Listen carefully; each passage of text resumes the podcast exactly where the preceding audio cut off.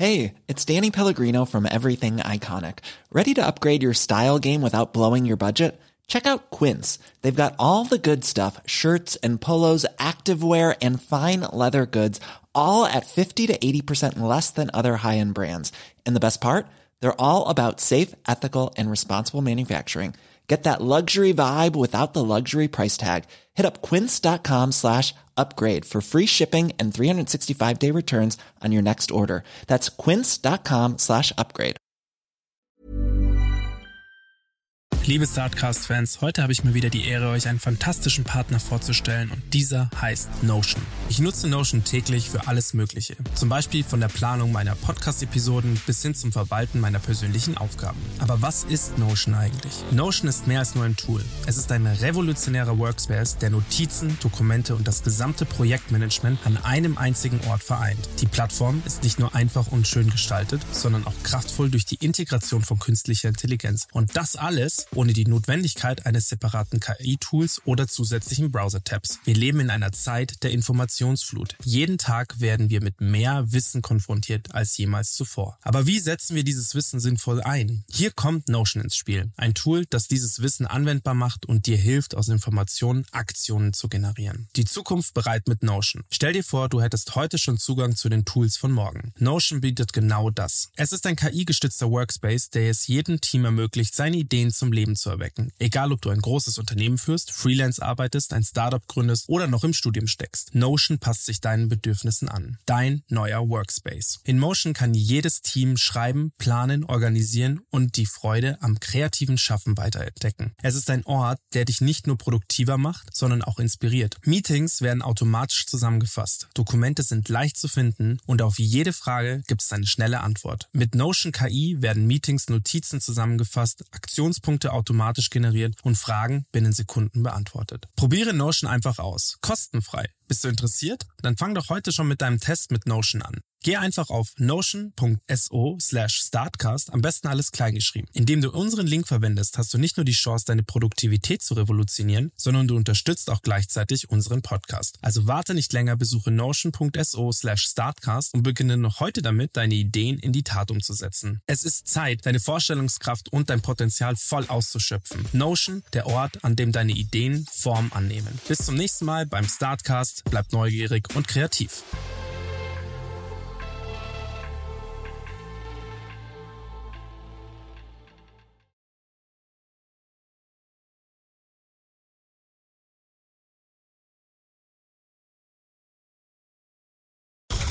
You're now rocking with the best.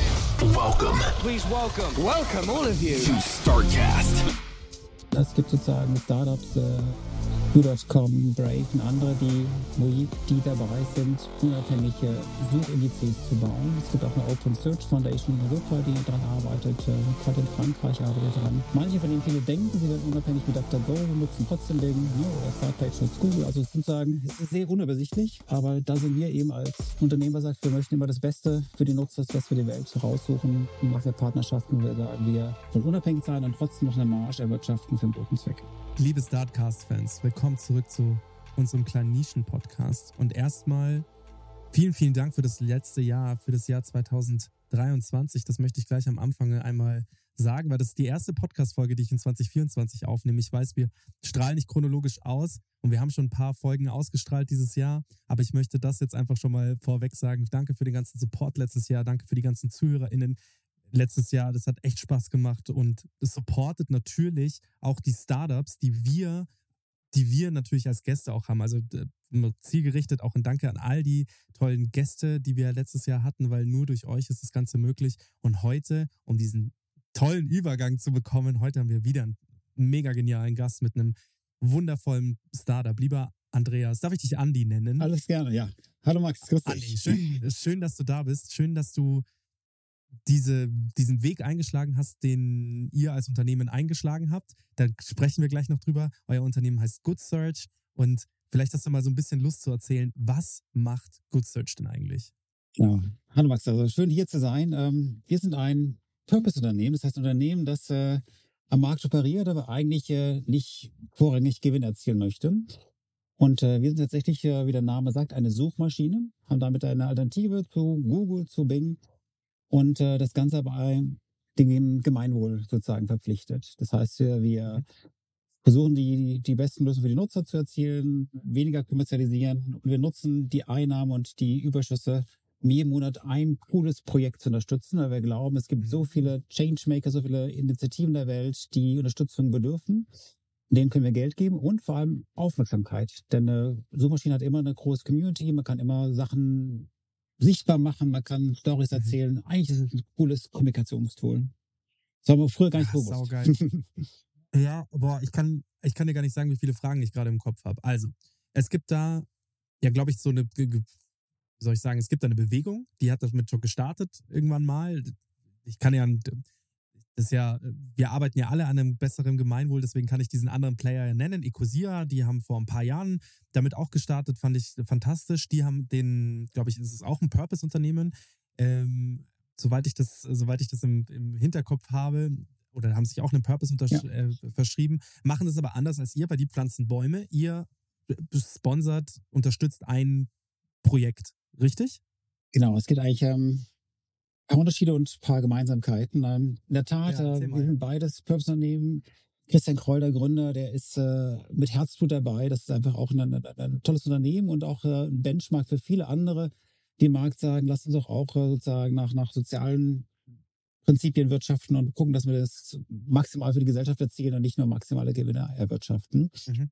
Und ähm, die Unterschiede sind tatsächlich äh, vor allem in der es gibt Unterschiede, die jetzt schon gibt und es gibt Unterschiede, die kommen. Der Unterschied, die jetzt gibt, ist äh, sozusagen, dass wir tatsächlich eine bisschen andere Theory of Change haben, wie wir Wirkung erzielen. Ich glaube, ähm, Bäume pflanzen war ein mega klasse Start, ist auch immer noch wichtig, aber es gibt weltweit tausende Baum, Baumpflanzprojekte, es gibt staatliche Programme, es gibt äh, CO2-Märkte, die Bäume finanzieren. Man kauft Tafel Schokolade, pflanzt einen Baum. Das heißt, das Thema ist nicht mehr so, so, so einzigartig, wie es vor zehn Jahren war. Und äh, wir wollen sozusagen die volle Bandbreite an Lösungen aufzeigen. Ne? Es gibt sozusagen soziale Herausforderungen, es gibt äh, neue Wege der Armutsbekämpfung, es gibt äh, Frieden, Toleranz, Konflikte in der Welt, die zunehmen. Und überall, zu allen Themenbereichen gibt es innovative Lösungen. Das heißt, wir wollen wirklich sozusagen die volle Bandbreite abdecken. Plus, Mhm. was fast noch wichtiger ist, wir haben gemerkt, es ist gar nicht so leicht, große Mengen Geld zu verdienen über diese Maschine. Da kommen wir sicherlich noch drauf zu sprechen nachher. Mhm. Ähm, aber die Sichtbarkeit, die man schaffen kann, ne? das ist dieses Kommunikationstool. Jeder nutzt so eine Maschine 60 Mal im Monat im Schnitt. Ne? Das heißt, man hat 60 Touchpoints mit, und äh, wenn man eine Suchmaschine nutzt, Und das ist noch wenig. ja, wahrscheinlich, im Schnitt, ne? Es gibt wahrscheinlich die Heavy User, die, Ich die nutze das wahrscheinlich ja. 60 Mal am Tag. genau. Das äh, geht mir ähnlich. Und ähm, das heißt, diese, diese intensive Beziehung, die, zu, man, die man zu den Nutzern aufbaut, die ist einfach wertvoll. Man kann dadurch eben auch Themen setzen, man kann auf Sachen Aufmerksamkeit machen.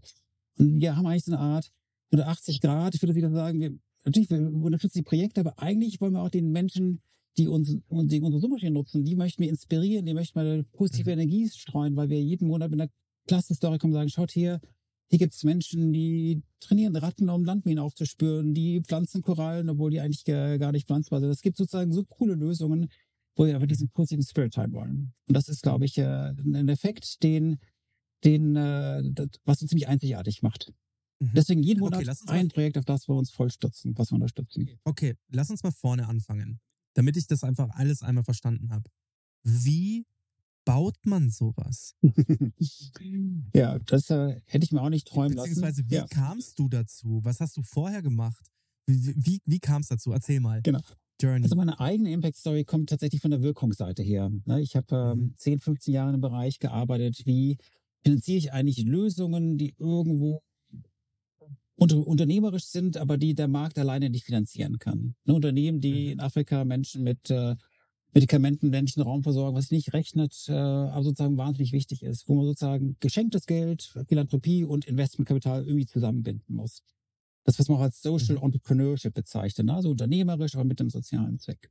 Da bin ich Mhm. tief verwurzelt, kenne da die ganze Szene weltweit rauf und runter, habe viele Projekte gemacht, habe immer wieder selbst was gegründet. Ich bin aber auch, auch mega mission-driven und, und unternehmerisch. Äh, haben wir ein Aufforstungsprojekt in Madagaskar gegründet, war Gründungsvorstand der Waldmenschengenossenschaft, der Generation Forest Genossenschaft, wie es jetzt heißt, wo wir Mhm. mit den Mitgliedern gemeinsam Gelder sammeln, um in den Tropenwälder aufzuforsten.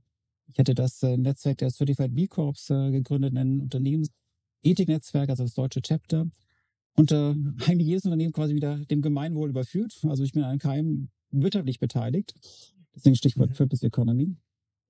Ähm, sondern entweder eine Genossenschaft oder bei uns ist die Stiftung, die die Anteile setzt, etc. Und ähm, das war eher ein Zufall, dass wir quasi auf die Idee gekommen sind, das mit der Suchmaschine zu verfolgen. Natürlich hat Ecosia als, als Referenz eine wichtige Rolle gespielt. Und ähm, ist aber tatsächlich so, dass es heute möglich ist, mit dem maximal kleinen, schlanken Team Sachen sozusagen äh, neu zu konfigurieren, neu zusammenschrauben. Ne? Wir sind sicherlich sozusagen Richtung Radical Collaboration. Ne? Wir haben aber Partnerschaften mit, mit anderen Startups, mit anderen äh, Partnern, sozusagen, ähm, ähm, auf die wir zurückgreifen. Aktuell haben wir auch noch eine Partnerschaft, genauso wie Ecosia, mit Bing, also der, der Suchmaschine von Microsoft. Mhm. Und ähm, das heißt, wir haben tatsächlich eine gewisse Technologieabhängigkeit auch, viele andere Tools, ob das jetzt irgendwelche Wikipedia-Widgets sind oder TripAdvisor-Sachen. Es gibt also viele andere Tools, die wir mit dritten mhm. Open-Source-Sachen zusammen programmieren. Aber der Kern mhm. momentan ist noch, äh, noch äh, sozusagen ein Bing. Ich sage noch, weil wir gerade dabei sind, äh, uns da loszulösen und wir sagen, eigentlich ist es zwar nett, wenn man wo Geld generiert, sagen wir mal mit den großen Big Tech Companies, aber eigentlich wollen wir eine unabhängige Alternative sein, die von dem auch von der Suchmaschine selbst sozusagen eine Value Proposition hat, die sagt, hey, das ist eigentlich, äh, das ist cool, das ist die großen Konzerne, die, die durch, durch, durchlöchern dich sozusagen, äh, die fassen deine ganzen Daten weg, äh, die bestimmen, was du findest im Netz. Ne, und einfach eine Alternative zu bieten, dass man sagt, hey, wenn du mit Good suchst, dann sozusagen greifst du weder auf Google noch auf Bing zurück. Tatsächlich, wenn du heute drauf gehst, wir sind ja gerade am Testen, aber in den letzten zwei Wochen, hat es kaum gemerkt, weil die Qualität genauso gut ist. Ähm, es ist 100% frei von, von Google oder Bing Suchergebnissen. Ähm, nicht die Werbeanzeigen, aber die, die eigentlichen Suchergebnisse sind tatsächlich hier unabhängig.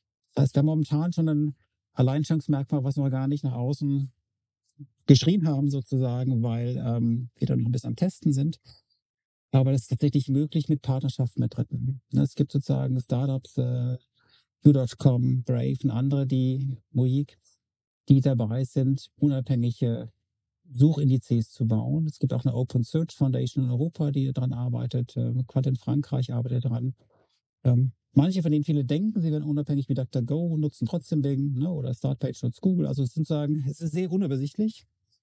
Aber da sind wir eben als Unternehmer sagt, wir möchten immer das Beste für die Nutzer, das Beste für die Welt raussuchen. Machen wir Partnerschaften, wo wir sagen, wir wollen unabhängig sein und trotzdem noch eine Marge erwirtschaften für einen guten Zweck.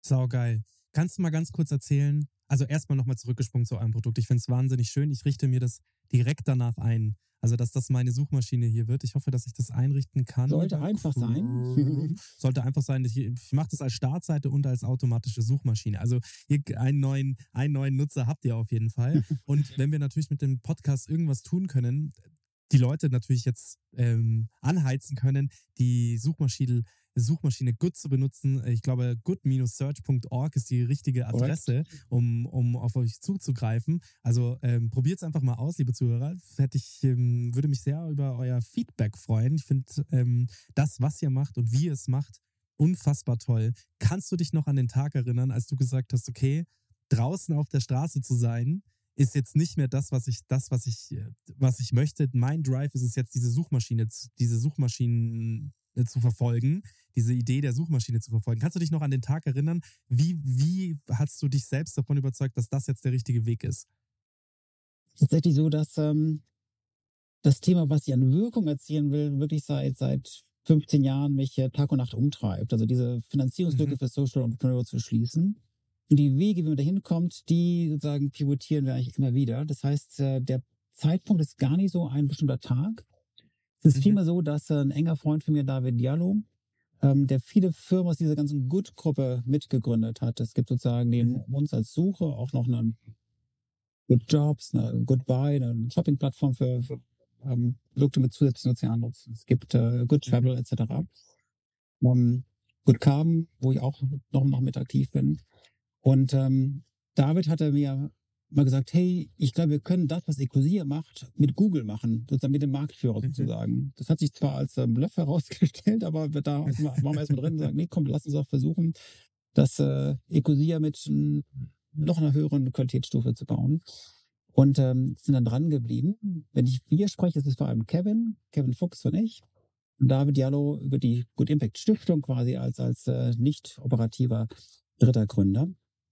Mhm. Und ähm, was mir aber hängen geblieben ist, wir haben ab dem ersten Tag des allerersten Pilots äh, schon in kleiner Marsch im, immer die Einnahmen, die wir über die Werbung erzielt haben, in Projekte gesteckt. Das erste war 12 Euro für ähm, die, die äh, ähm, Replace Plastic App. Ein kleiner Verein aus Schleswig-Holstein, der App entwickelt hat, wie man im Supermarkt Produkte, die irgendwie zu viel Plastikverpackung haben, scannt und dann geht eine E-Mail an die Hersteller und sagt, hey, muss das denn sein, so viel Verpackung Sachen. Ist 12 eh furchtbar. Das, das, mit dieser, das ist eh furchtbar mit dieser ganzen, sorry, wenn ich das jetzt so Mhm. sage, scheiß, scheiß Plastik- und Verpackungsgeschichte.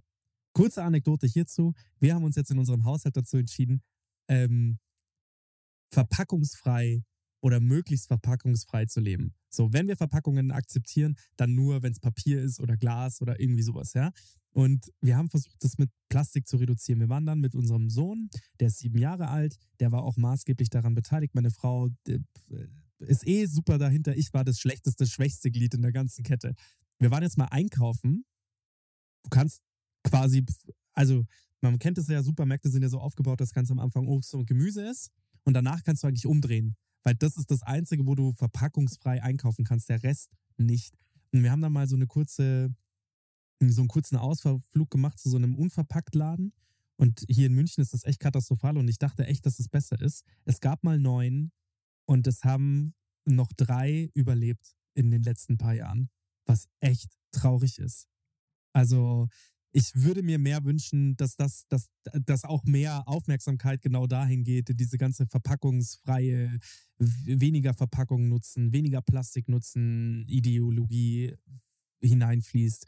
Weil das Interessante ist, die, wir haben uns da mit einer ein bisschen im Detail unterhalten und die hat erzählt, dass früher haben die Menschen gar keine Verpackungen in Plastik und so weiter genutzt, sondern das größte Problem oder der, der Boom kam mit dem grünen Punkt. Und zwar mit der Rechtfertigung, dass der grüne, dass du das, was du da nutzt, auch wieder sauber zurückführen kannst. Dass das natürlich alles nicht ganz so stimmt und dass es auch vor allem nicht ganz so einfach ist, wird den Leuten halt nicht erzählt. Deswegen hier kurze Anekdote dazu. Versucht es doch mal irgendwie einen Monat oder eine Woche oder vielleicht mal nur einen Tag verpackungsfrei zu leben. Würde mich sehr interessieren, was ihr dazu sagt. Aber schön, dass ihr genau das unterstützt habt als erstes Projekt. Also ähm, vielen Dank auch wirklich an all das, was ihr macht. Ich bin stolz, dass es so ein Unternehmen in Deutschland gibt. ist tatsächlich spannend, wenn wir mal kurz bei dem Plastikthema bleiben, weil von den 50 Projekten, die wir unterstützt haben, tatsächlich äh, erstaunlich viele dieses Thema aufgreifen. Es gibt so unglaublich verschiedene spannende Ansätze. Und Es gibt einen, also München, ein Non-Profit-Startup, Glassic mit, mit G, ähm, die führen zum Beispiel Glasflaschen als Pfandsysteme auf, in, auf Inseln in, in Thailand ein. Das heißt, äh, Mhm. Inseln, wo es wirklich überhaupt keinen Sinn macht, dass man aus Bangkok äh, Plastikflaschen äh, liefert, obwohl es sozusagen Mhm. Wasser natürlich gibt. Und die fangen mit den Hotels an, wo man sozusagen Kunden hat, die auch äh, das ein bisschen kennen und auch äh, das, das, das äh, als, als Pilotkunden. Aber es ist überzeugt einfach, weil es ist das bessere Geschäftsmodell. Es ist eigentlich kostengünstiger und man spart den ganzen Plastikpackungsmüll, der hinterher dann doch häufig auch wieder im Meer landet. Und äh, sozusagen ein Exporter guten deutschen sozusagen äh, eines Systems, des Mehrwegsystems, plus Glasflaschen äh, in den in einen ganz anderen Kontinent. Oder ähm, auch spannend, Plastikpreneur, eine Initiative, auch von Studierenden gegründet aus Österreich, die Maschinen herstellen, mit denen Menschen in ganz entlegenen Regionen, zum Beispiel Nepal, Plastikmüll in neue Produkte transformieren können. Bislang kennt man das immer nur über großindustrielle Anlagen. Plastik wird in Riesenmengen gesammelt und dann irgendwo wieder geschreddert neu verarbeitet, wenn es recycelt wird. Aber das sozusagen kleinteilig in einem kleinen Dorf zu machen, Mhm. da gibt es einfach äh, gute Sachen, wo man die Menschen befähigt, selbst unternehmerisch aktiv zu werden und den Müll in neue Ja. Produkte wandelt. Das ist dieses Social Entrepreneurship-Thema, was mich so Ja, begeistert. genau. Das, das größte Problem daran ist eigentlich, dass also viel Plastik ja quasi in die asiatischen Länder gespült wird wieder. Auch von da kommt, äh, wenn man jetzt mal China Ja. als Big Player nimmt, aber auch, sagen wir mal, dahin gespült wird und im wahrsten Sinne gespült wird. Da gibt es so ein paar Startups, mit denen wir auch schon gesprochen haben, die sich dafür stark machen, dass der Müll quasi gerade in diesen, in diesen Grenzländern, wenn es ans Meer geht, einsammeln. Und es ist halt wahnsinnig interessant, weil wir Deutschen, oder nicht wir Deutschen, aber ich lebe in einer sehr argen Bubble, wo nicht über den Tellerrand hinausgeschaut wird. Das heißt, man denkt gar nicht an morgen und man denkt geschweige denn schon gar nicht dran, was man denn da eigentlich gerade tut. Also so, das ist, glaube ich, ein grundsätzliches Problem, Reflexion. So, ich habe damit gestartet letztes Jahr und ich ähm, geißle mich selbst und ich war, ähm, glaube ich, besser geworden, aber ich war äh, katastrophal schlecht und, und unter anderem auch ähm, angehalten von einem Startup, mit dem wir uns unterhalten haben, die genau das machen. Und der hat eben Folgendes erzählt, dass die gar nicht weder die Technologie dazu haben, ähm, sagen wir mal, dieses Plastik wieder einzuschmelzen und, und zu, zu recyceln ja, bei denen die Filteranlagen fehlen, weil das eigentlich katastrophal ist. Das bedeutet, das Plastik zu recyceln und da, beziehungsweise dahin zu schippern, ist eigentlich super schlecht. Und die haben nicht diese Infrastruktur des Recycelns überhaupt. Das heißt, die haben überhaupt keine, die haben gar keine, äh, ich spreche mal von die, aber es ist halt, sagen wir mal, Indonesien, ja, die haben gar keinen Anreiz zu recyceln, weil es gibt kein, es gibt kein System, es gibt kein, äh, ähm, ja, der Müll bleibt quasi immer da. Und deren einfachste Lösung ist sozusagen, den Müll ins Meer zu werfen oder in den Fluss zu werfen, weil dann ist der Müll einfach weg. Ja, und dann sieht man ihn nicht mehr. Und das ist schon interessant. Und da gibt es tolle, tolle Initiativen. Everwave haben wir da ähm, bei uns gehabt. Tolles Startup und, und, und. Also ähm, ich bin echt stolz, wie wir diesen Podcast auch gedreht haben. Genau zu solchen, ja. genau zu diesen, zu solchen Unternehmen, die einfach Gutes tun, genauso wie ihr. Jetzt mal zurückgesprungen zu euch. So, wie geht ihr diese ganze Geschichte an? Also ihr, ihr, ihr, ihr habt jetzt diese, ähm, ihr habt jetzt diese Suchplattform, aber wie generiert ihr Geld, dass ihr sozusagen, ähm, wie soll ich sagen, dass ihr wieder Geld remonetarisieren könnt in andere Projekte? Ihr macht es ja wahrscheinlich nicht oder nicht nur über Spenden, sondern wie, wie funktioniert sowas? Vielleicht erklärst du mal dieses ganze System. Genau, das System an sich funktioniert genauso auch wie bei Google. Das heißt, wenn du eine Suche startest, ähm, hast du in der Regel oben erstmal ein oder zwei Anzeigen, die gesponsert sind. Bei Google ist übrigens, wenn du einen Begriff wie iPhone oder MacBook eingibst, die ganze Seite zugepflastert ja. im sichtbaren Feld nur mit gesponserten Sachen. Das machen wir nicht. Mhm. Das ist eben genau dieses Purpose Economy, muss man alles maximal Richtung Profit treiben, aber auch wir mhm. nutzen Anzeigen.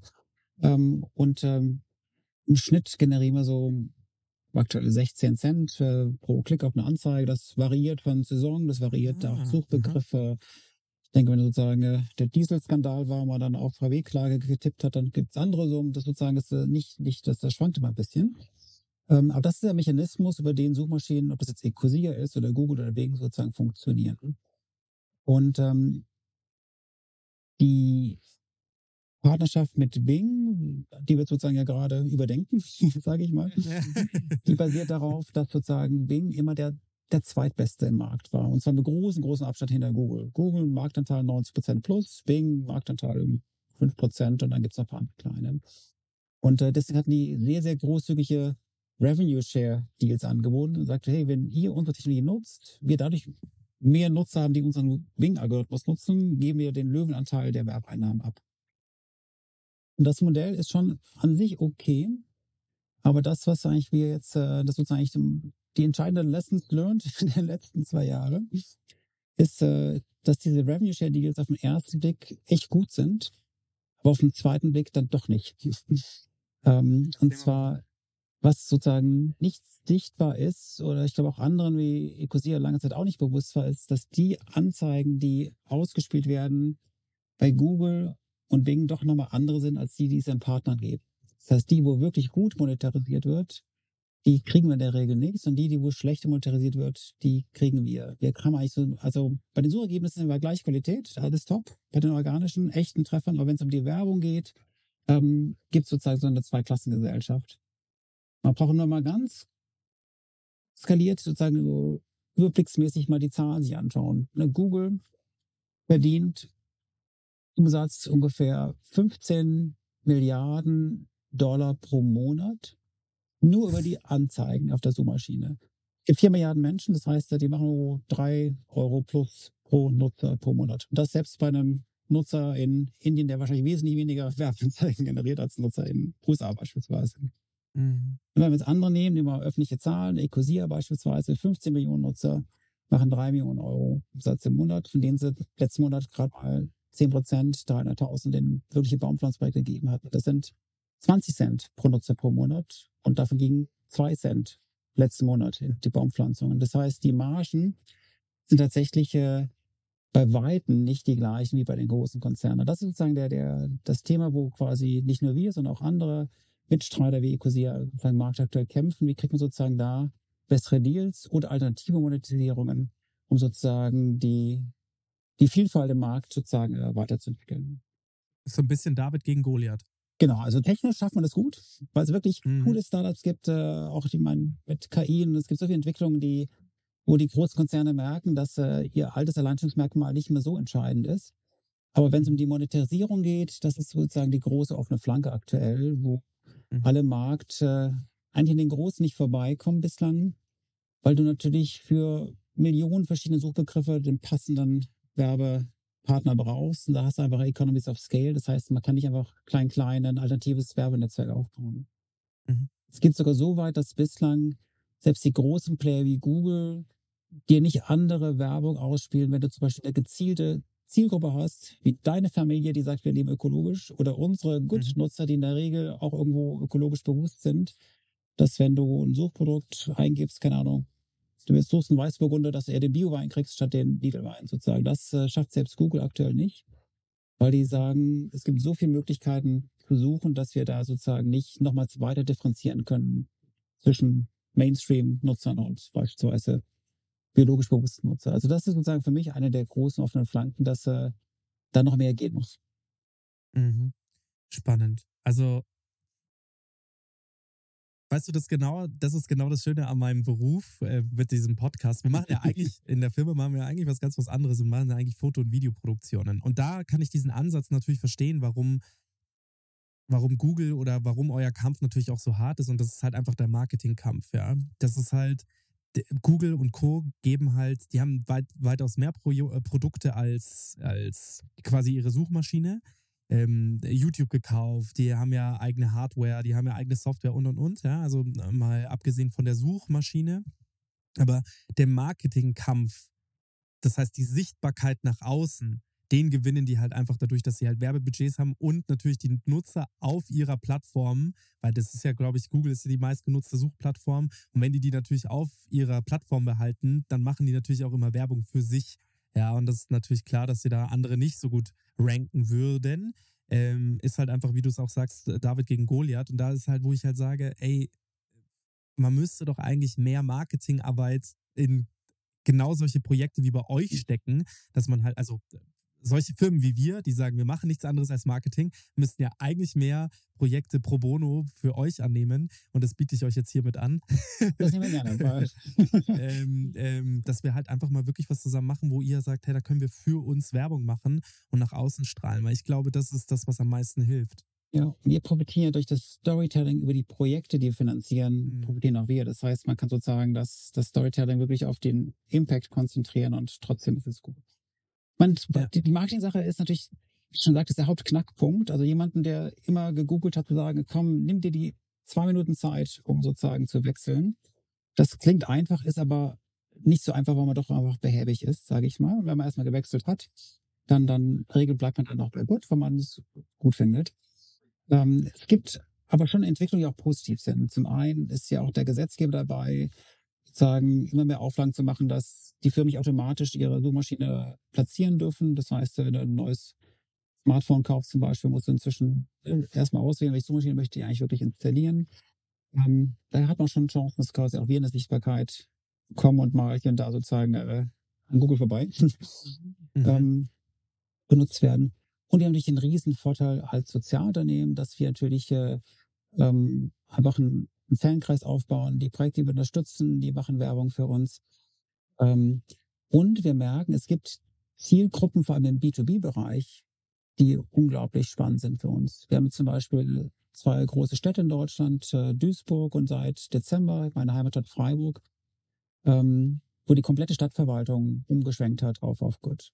Gerade Wie geil ist das denn? Das- genau das das, genau cool. das muss Und passieren. gerade im öffentlichen Sektor, es müsste doch so sein, dass man sich rechtfertigen muss, weil man in einem großen Konzern, der rein profitgetrieben ist und äh, ja sozusagen rein nach, nach Gewinnmaximierung orientiert ist, ähm, weil man nicht eine gemeinwohlorientierte Alternative sozusagen per se erstmal als Default nimmt, bevor man überlegt, ob man noch eine andere Variante macht. Also ich Mhm. glaube, dass da viel kommt, ähm, dass man in dem Sektor vorankommt, auch mit Unternehmen haben wir gute Erfahrungen. Ähm, das ist ein starkes Mitarbeiter-Engagement. Äh, man kann auch diesen positiven Spirit teilen, indem man sozusagen ja die Kommunikation über die guten Projekte gleich noch mitbekommt. Wir sprechen inzwischen auch verstärkt über das Unternehmen an, auch zu sagen, ihr könnt auch die Projekte sponsern, ohne dass ihr die Suchmaschine wechseln müsst. Also das ist sozusagen auch nochmal ein Mhm. Aspekt, dass wir schauen, ähm, wie kriegen wir eigentlich noch weitere Supporter hinzu, damit wir mehr Geld in die Projekte geben können, auch wenn die Margen kleiner werden. Das ist sozusagen, aber sozusagen im B2B-Feld, Städte, Unternehmen oder auch Schulen, ähm, super spannende Zielgruppen, die eigentlich äh, von dem, was sie, wie sie aufgestellt sind, perfekt passen. Ne, Unternehmen wollen alle zu den SDGs, zu den UN-Nachhaltigkeitszielen Beitrag leisten und das ist genau das Themenfeld, was wir besetzen. Ähm, Drittel der Projekte sind von ganz jungen Menschen, von Studierenden gemacht, die wir unterstützen, vielleicht auch für Schulen, zu zeigen, schaut her, du kannst die Welt verändern, äh, think positive. Ähm, passt ja super. Und ich glaube, beim öffentlichen Sektor, wie schon erwähnt, ich glaube, das ist einfach eine Unabhängigkeit von den Tech-Konzernen ist dann ein wichtiger Punkt, wenn man Gemeinwohl Mhm. ähm, Akteur ist in der Gesellschaft. Wie wählt ihr die Projekte aus, die ihr unterstützt? Genau, also das ist sozusagen der, der Bereich, wo ich aufblühe, weil ich aus dem Bereich komme. Ähm, wir profitieren davon, dass wir wahnsinnig viele Organisationen kennen, die solche Mentoring-Programme machen. Es gibt sozusagen weltweit Organisationen wie Ashoka, es gibt die Impact Factory in Duisburg, es gibt äh, Social Impact Awards, es gibt ein Studierendennetzwerk Enactus an, an, an über 1500 Universitäten weltweit, wo Studierende Impact-Startups gründen, neue Modelle entwickeln. Und ähm, das heißt, wir sind in diesem Netzwerk stark verankert, hier und da auch mal als, als Jurymitglied bei, bei Wettbewerben dabei und ähm, wählen aus nach einem eigenen Scorecard, die wir entwickelt haben, wo wir sagen, es geht um was sozusagen der soziale Impact, was sozusagen der ökologische oder Klimaschutz-Impact, äh, wie weit ist ein Changemaker-Potenzial, dass es eine neue Idee ist, Innovation, die so ein bisschen so, so, einen, so einen Wow-Effekt hat, dass eine Lösung, die ist ungewöhnlich. Ähm, und der letzte Aspekt sozusagen, den wir werten, ist sozusagen die Win-Win. Können wir sozusagen mit unseren Mitteln dem Projekt äh, helfen, weil wir eben nicht besonders viel Geld aktuell, aber wir können eben Sichtbarkeit auch schaffen. Manche Projekte suchen vielleicht Testkunden oder haben gerade eine Werbekampagne laufen oder eine Crowdfunding-Kampagne. Bestimmter Zeitpunkt können wir da sozusagen einen Mehrwert machen. Und das sind die vier Kriterien, die wir durchgehen. Und ähm, aktuell machen wir das vor allem in-house. Mhm. Aber natürlich gibt es Möglichkeiten, immer stärker auch die Community mit einzubinden oder Partner einzubinden und zu schauen, welche. Dann man kann Votings machen, man kann ganz, ganz viele Möglichkeiten machen, mit der Community zu arbeiten. Mhm. Ähm, das kommt im nächsten Schritt. Wie groß ist euer Community? Also wenn du, wenn du das mal sagst, wie viele Nutzer habt ihr denn so pro Monat aktuell? Genau, also für eine Suchmaschine ist es wirklich noch klein, sind so 20.000 Nutzer, Nutzerinnen. Ähm, und aber das Ganze erzielt ohne Werbebudget, sage ich mal, wirklich nur mit, mit Mund-zu-Mund-Propaganda, ein bisschen Pressearbeit.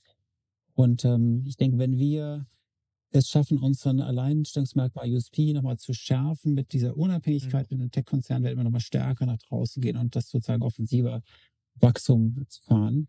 Aktuell sind wir noch ein bisschen defensiv unterwegs, weil wir erst gucken müssen, wo das Businessmodell wirklich auch stabilisiert bekommen, dass wir mit dem Nutzer auch eine kleine Marge verdienen und nicht sozusagen in eine Negativmarge schwenken, wenn wir quasi den Deal mit Bing sozusagen äh, aufbrechen sollten, der, der natürlich momentan eine wichtige Stütze ist. Ja, also total sehe ich.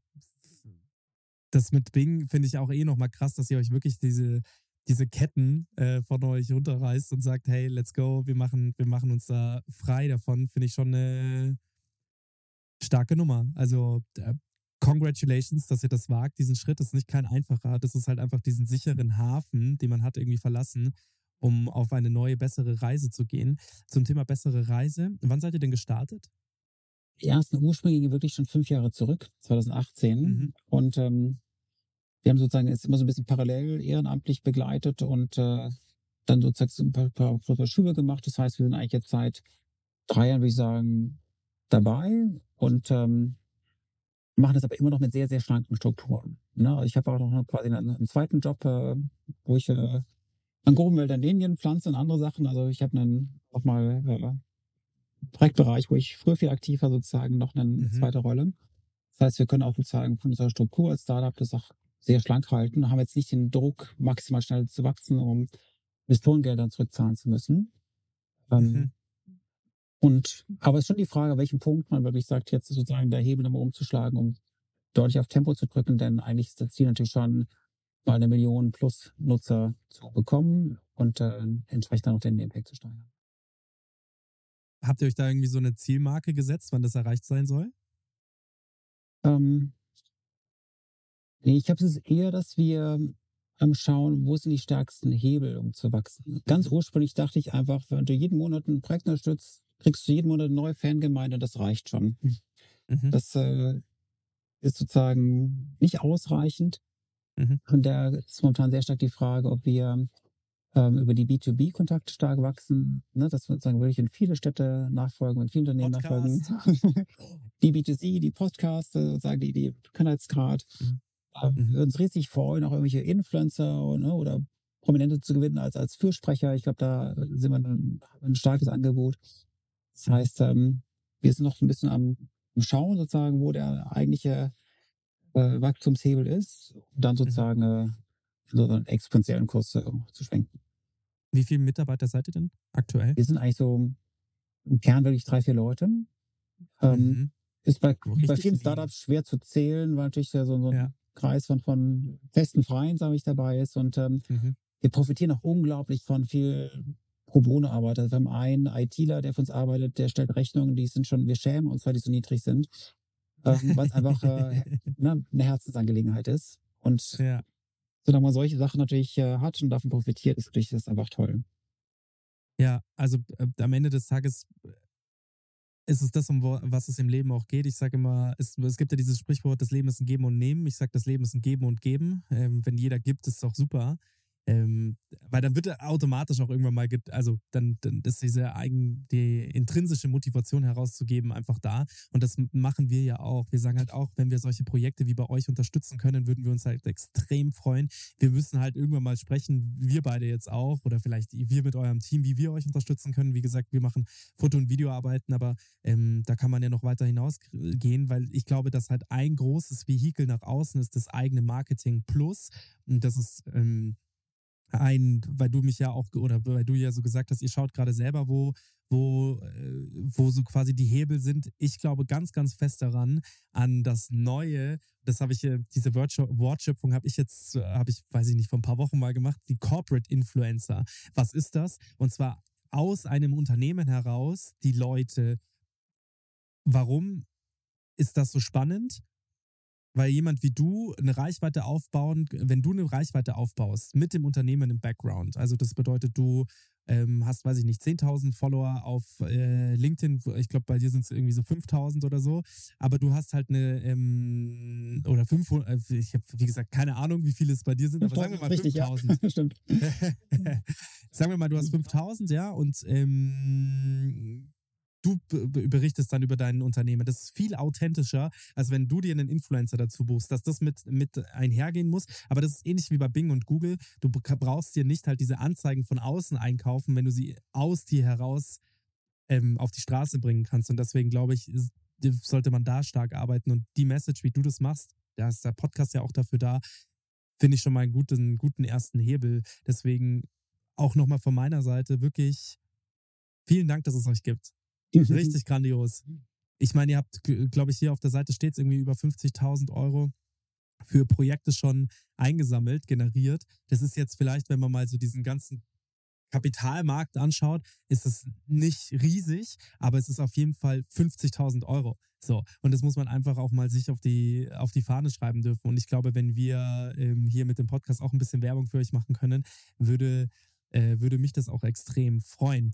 Erzähl mal ganz kurz, wie seid ihr denn ähm, finanziell aufgestellt? Seid ihr gebootstrapped? Habt ihr das, also habt ihr selbst Geld ge- Geld gegeben oder habt ihr einen Investor mit drin oder wie sieht das Ganze aus? Genau, wir haben tatsächlich eine insofern eine ungewöhnliche Struktur, als wir die, wir haben, ich habe die Firma selbst gegründet mit Kevin zusammen und dann die Anteile komplett in die Stiftung unseres dritten Co-Gründers David Jados gegeben, die Good Impact Stiftung. Das Mhm. heißt, von der Struktur haben wir kein Equity, was wir rausgeben können. Das Equity ist sozusagen gelockt in der Stiftung.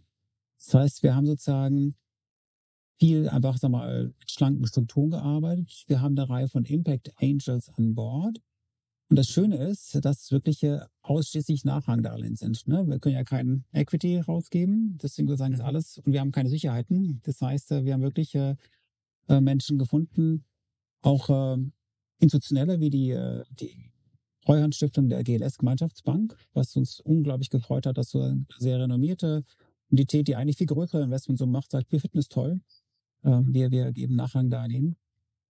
Und ähm, haben wir wirklich Glück, aber ich glaube, den richtigen Investor zu finden, der auch die Mission mitträgt, ist echt nicht einfach. Ja. Und es hängt viel von, von Zufällen ab. Ne? Man trifft den richtigen, der sozusagen ähm, sagt, wow, an euch und das Team glaube ich. Ähm, mhm. Insgesamt, wie gesagt, sind schlanke Strukturen. Wir haben 200.000 Euro an Kapital über die Nachhaltigdarlehen drin. Das ist sozusagen für eine Suchmaschine äh, ein klitzekleiner Betrag.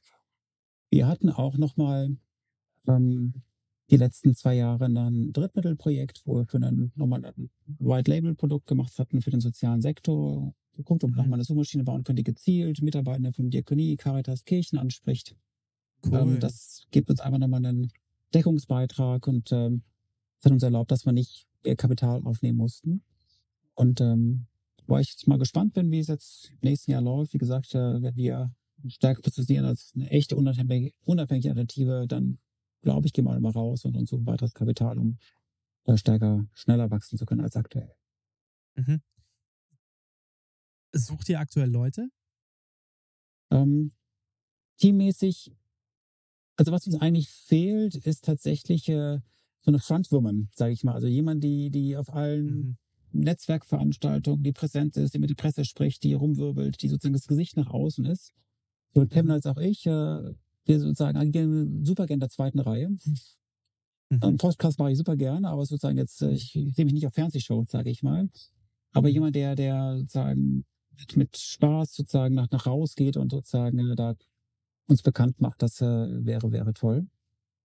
Ähm, also quasi dieser Corporate Influencer, von dem ich vorher gesprochen ja, habe. Ja, das stimmt eigentlich, ja. Ja, ja sollte es geben. Okay, das bedeutet, ihr sucht eine, aber welche Position wäre das dann, deiner Meinung nach?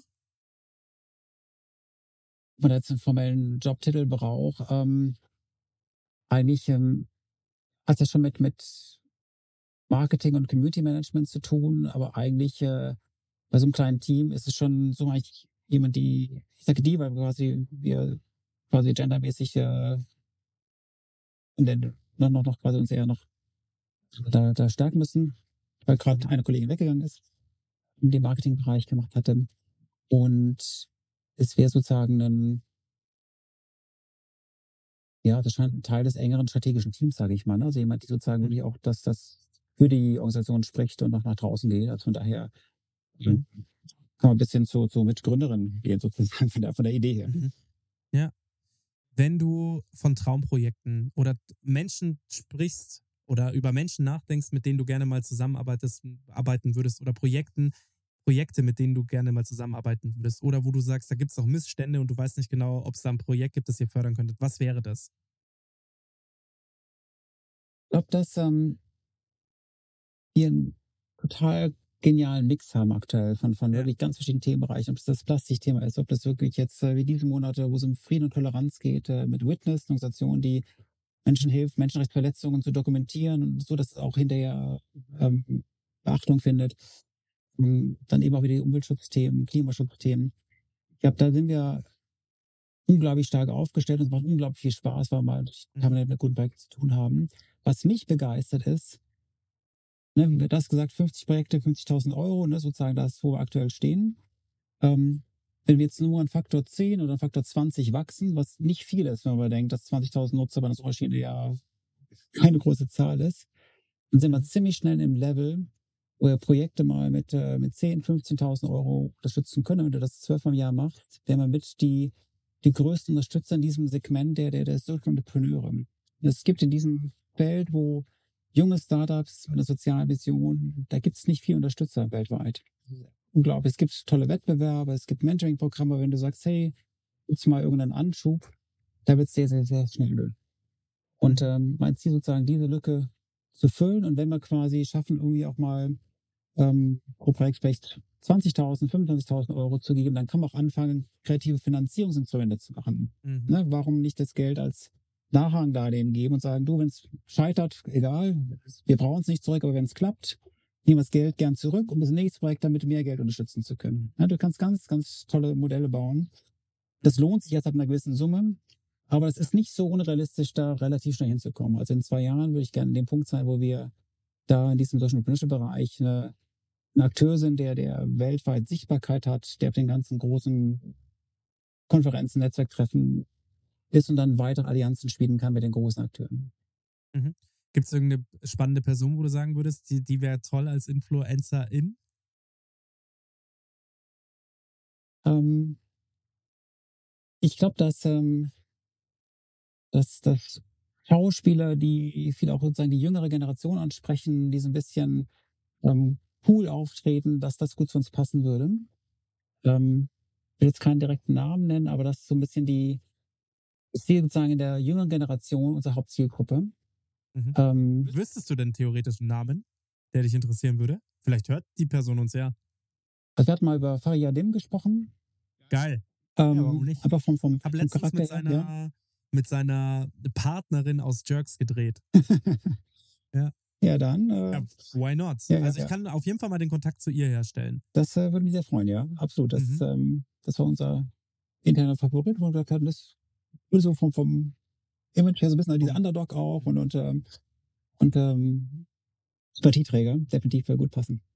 Ja, der hat ja, glaube ich, auch gerade relativ wenig zu drehen. Why not? Also fände ich, äh, fänd ich auch einen guten. Aber krass, dass ihr da so sehr, also ihr seid da mit der sehr progressiv. Ich hätte jetzt eher vielleicht an so eine Luisa Neubauer gedacht oder so. Aber krass, dass ihr da so progressiv denkt. Das ist ja toll.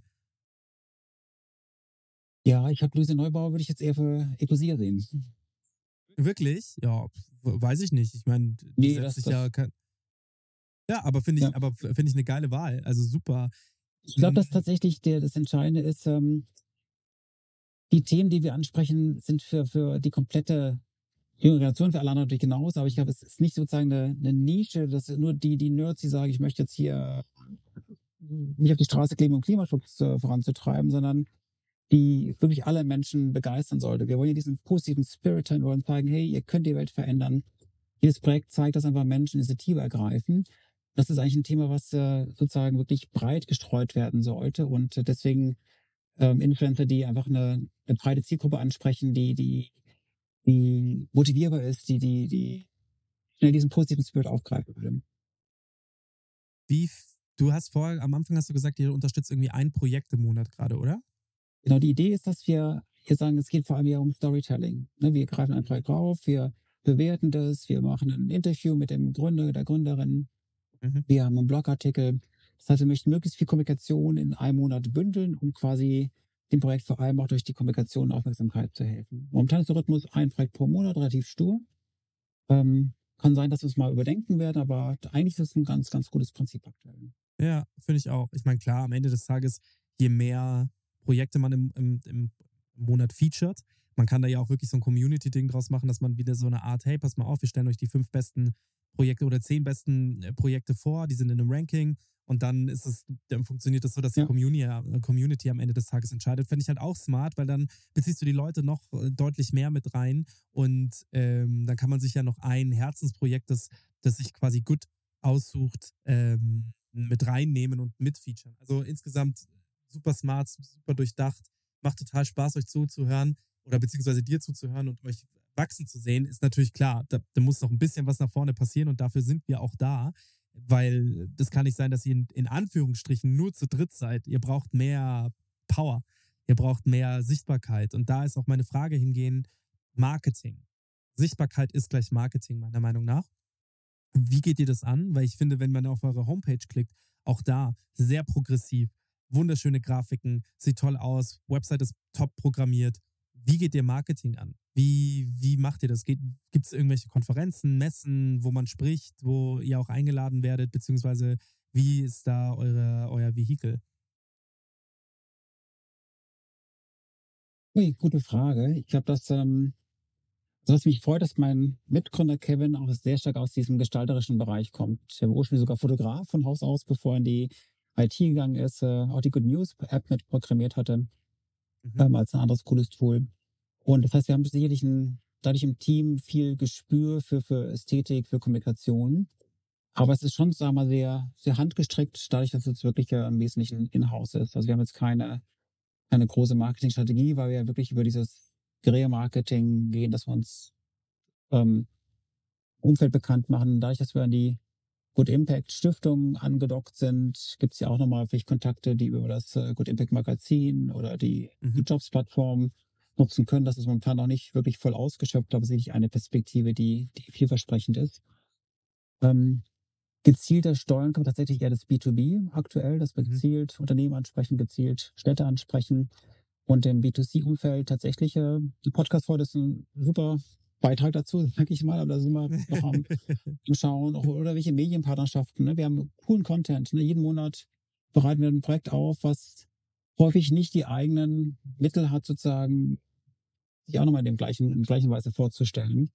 Mhm. Heißt, äh, eigentlich haben wir guten Content und wie man den quasi möglichst breit streut, da sind wir auch offen auf Feedback und auf Ideen, sage ich mal. Habt ihr euch, habt ihr euch schon mal drüber nach, äh, nachgedacht, einen eigenen Podcast zu starten? Ähm, also ich nicht. Einfach weil natürlich das, äh, ich glaube, zeitlich jetzt zu viele Bälle in der Luft haben. Und ähm, nee, ich glaube, das äh, planen wir aktuell nicht. Ja, solltet ihr aber vielleicht mal überdenken.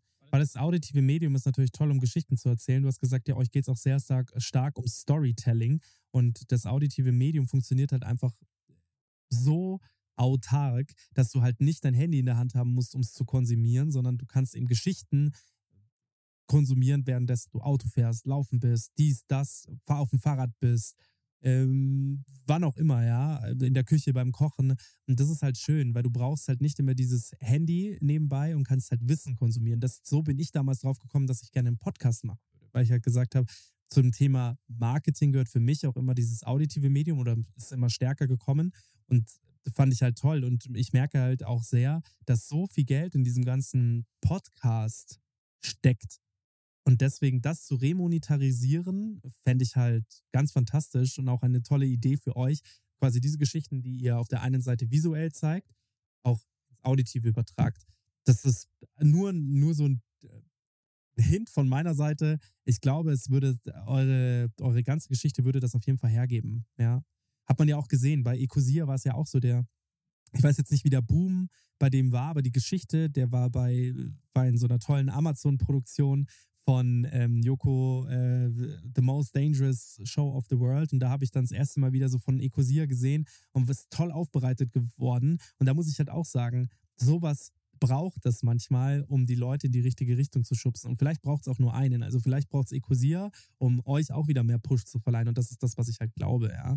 Und ähm, zu, der eigentlichen Message zurückgesprungen, ich glaube, ein eigener Podcast würde euch auf jeden Fall gut tun, dass die Woman Power da noch fehlt, kann ich mir gut vorstellen, weil sowas ist nicht einfach.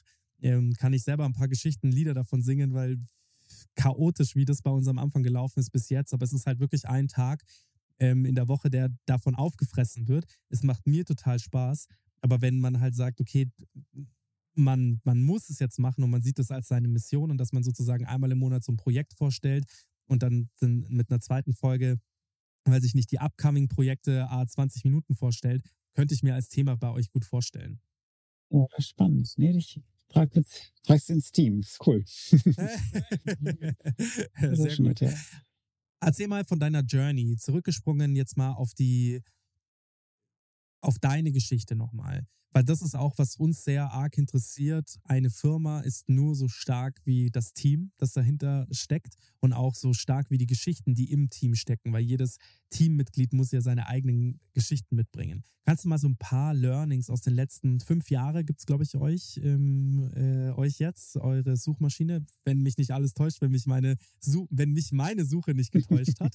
Ähm, kannst aber gerne gleich nochmal sagen, ob das nicht stimmt, aber kannst du mal so ein paar Learnings aus den letzten paar Jahren erzählen, wie das so ist als Gründer oder aus insgesamt aus deinem Leben als Gründer, ähm, wo du stark dran ähm, ge gelernt hast, ja. Ich glaube, die, die persönliche Geschichte bei mir geht wirklich äh, quasi eineinhalb Jahrzehnte zurück. Äh, Gott, fast, fast zwei Jahrzehnte. Ich hatte 2005 ähm, ich eine Initiative mit, mit, äh, mit dazu, die hieß Global Exchange for Social Investment. Das Kürzel GAXI ist ja auch sozusagen der Pilotname, wie unsere Suchmaschine zunächst genannt hatten. Ähm, das heißt, es gibt noch eine zweite Marke, die so ein bisschen eng mit, mit meiner eigenen DNA verbunden ist. Und ähm, da ging es darum, und das ist weiter mein Ziel, wie kriege ich sozusagen Geld, was es in der Welt gibt, sei es Spenden, sei es Investment, mit guten Social Entrepreneurship Projekten zu connecten. Das ist sozusagen dieser, dieses Long-Term-Ziel, wie gesagt, das äh, ist sozusagen schon immer dran und wie können wir das sozusagen äh, erreichen. Und da gibt es natürlich viele Lessons learned, weil ich sozusagen ja ähm, mehrere Anläufe genommen habe, um zu gucken, wie kriegt man eigentlich sozusagen dieses Ziel erreicht. Die Suchmaschine sozusagen ist der, der, der aktuellste und momentan sind wir auch dabei, das nochmal zu verbreitern, weil wir sagen, das Ziel hat so einen eigenständigen Wert, der sollte nicht nur die Leute betreffen, die zufällig sagen, ich bin offen für eine neue Suchmaschine. Das heißt, wir werden jetzt viel mit Stiftungen sprechen. Ähm, wir haben sozusagen unter dem Arbeitstitel Good Club nochmal sozusagen ein Corporate Sponsoring Tool entwickelt, dass wir sagen,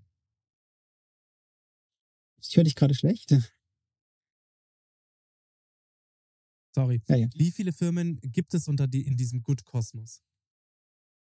Unter dem Good Kosmos von sagen wir uns bei den, die sozusagen in dem Umfeld der Good Impact Stiftung ähm, Mhm. sind, gibt es äh, die Jobplattform Good Jobs, es gibt eine, eine Shopping-Plattform für Produkte mit sozialem Mehrwert, Goodbye, es gibt eine Reiseplattform, Good Travel, ähm, dann gibt es äh, wirklich an unsere Stiftung mit angedockt die Good News, eine App, die sozusagen täglich äh, zehn positive Nachrichten teilt, was natürlich sehr eng sozusagen an unserer eigenen Philosophie angedockt ist. Es gibt das Good Impact Magazin, das äh, hieß bis letztes Jahr Enorm Magazin aus Hamburg, das sozusagen äh, Teil der, der, der Good-Familie ist.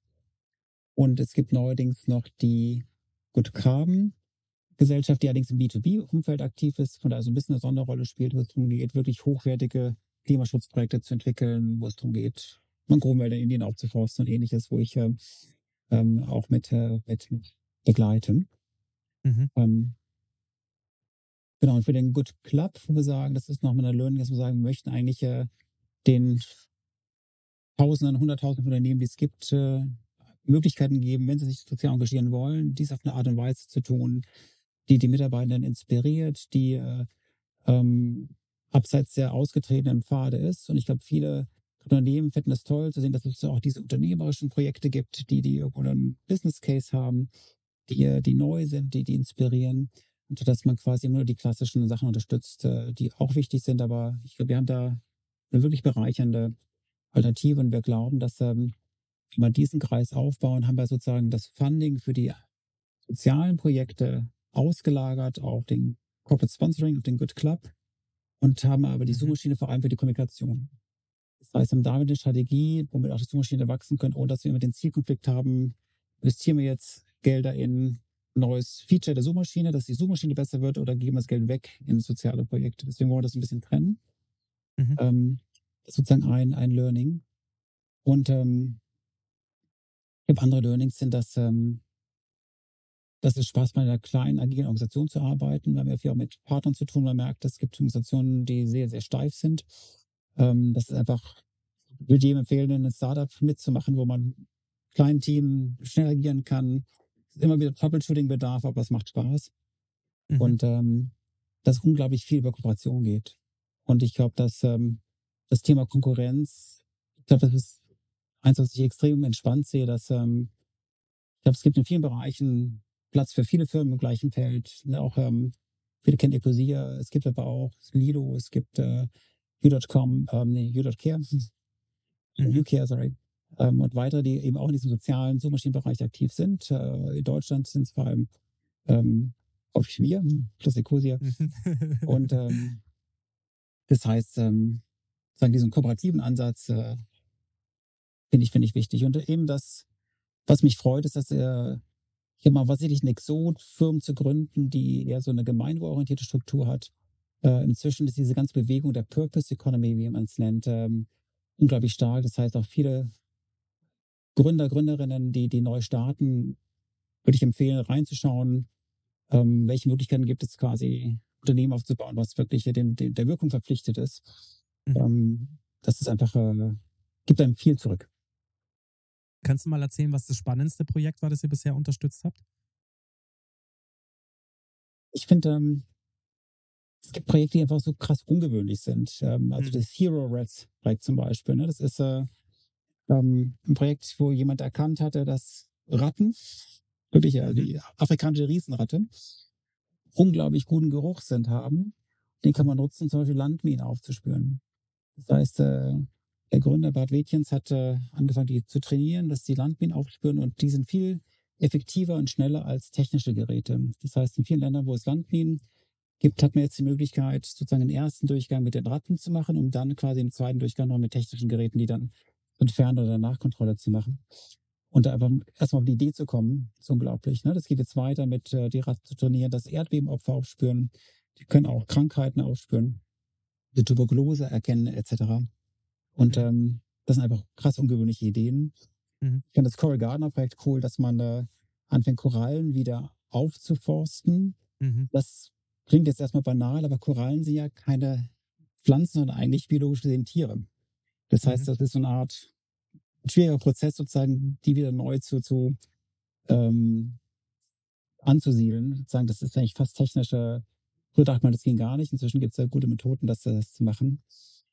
Und mich begeistern vor allem die vielen, vielen Projekten, die von jungen Menschen sind. Wenn man auf unsere Seite geht, man wird nicht rausfinden, welche Projekte das sind, weil die alle gleichermaßen professionell wirken.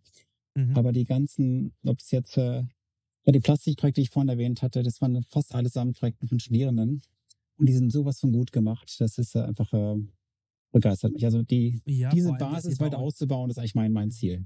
Mhm. Vor allem, dass ihr auch sowas hattet wie Forrest Gump, die kennt man natürlich auch. Ich finde, das ist ein ganz fantastischen Namen. Oder auch so Sachen wie dieses Health for Bees oder das Sea Solution. Also da, ihr habt tolle Sachen, wenn man sich da mal durchguckt, was ihr auch schon alles gespendet habt. Und an diese Ratten ging, glaube ich, also Hero Rats, so heißt dieses eine, ähm, mit den Landminen habt ihr auch 2000 Euro gespendet. Also das ist ja äh, toll. Ich meine, am Ende des Tages darf man sich, glaube ich, nicht immer dran festhalten, wie hoch der Betrag ist, sondern eher das. Also nicht an dem wie viel, sondern eher an dem, dass man diese Action überhaupt get- getätigt hat. Ich meine, am Ende des Tages hättet ihr die 2000 Euro auch für euch re äh, monetarisieren können, nutzen können für euch, aber ihr habt es gespendet und das finde ich halt ganz fantastisch. Und ähm, tatsächlich, man sagt es ja auch immer so schön, ähm, wenn man Spaß hat, verfliegt die Zeit.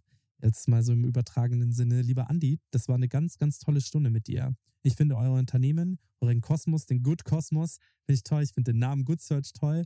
Und ich, wie gesagt, mein Angebot steht, ähm, dass wir mal was zusammen machen, einfach pro bono, weil ich finde, ihr seid ein Unternehmen, das sehr unterstützenswert ist. Und das würde mir ähm, ja, sehr viel Spaß bereiten, mit euch mal die ein oder andere Sache zusammen zu machen. Vielen Dank für deine Zeit und schön, dass du da warst. Max, vielen Dank. Hat riesig Spaß gemacht bei mir. Und äh, ja, ich komme auf dein Angebot zurück. Definitiv. du weißt ja jetzt, wo du mir schreiben kannst. Ich glaube, auf LinkedIn ist meine Anfrage an dich noch offen. Die hast du nicht Oh. angenommen. vielen Dank Das ist dafür. 5001, der, ja. Ja, ja, mega. Lieber Andi, vielen, vielen Dank für deine Zeit. Hat echt Spaß gemacht. ja. Mach's gut. Bis dann. Ciao. Ciao. Thanks for listening to this episode of StartCast.